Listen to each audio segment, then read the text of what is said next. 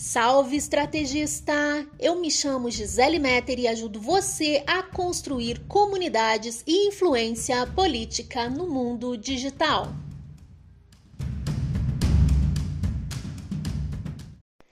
Hoje eu quero trazer um tema para você refletir. Nunca antes na história da democracia a gente viveu o que estamos vivendo agora, que é uma pandemia.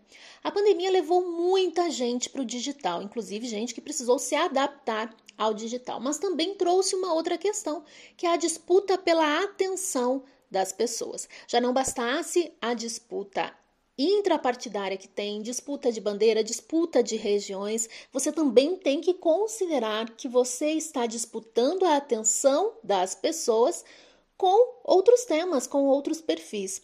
Um exemplo disso, e eu venho falando já há algum tempo, é a Black Friday.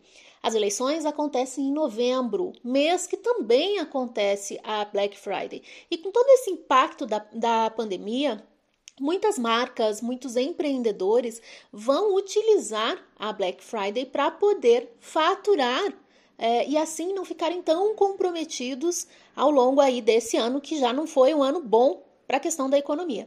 Então eu quero que você pense um pouco sobre isso, né? Com quem você vai disputar a atenção das pessoas, além dos outros políticos.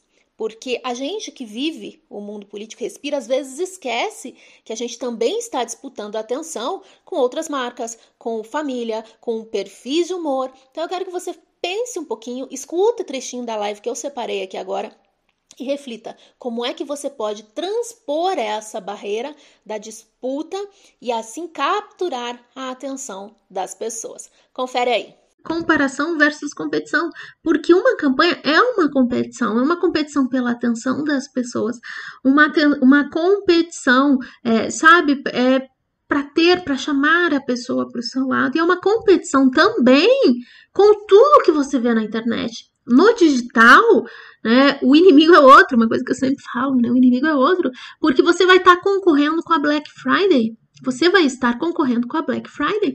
Então você presta atenção, porque a batalha não vai ser fácil, tá? Então você vai estar uh, competindo né, e também sendo comparado né? Não só com outros candidatos, mas com tudo o que a pessoa pode dar atenção. E o que, que você vai fazer depois de saber tudo isso? Você vai elaborar um plano de conteúdo que seja atrativo para entrar nessa batalha pela atenção do seu futuro eleitor.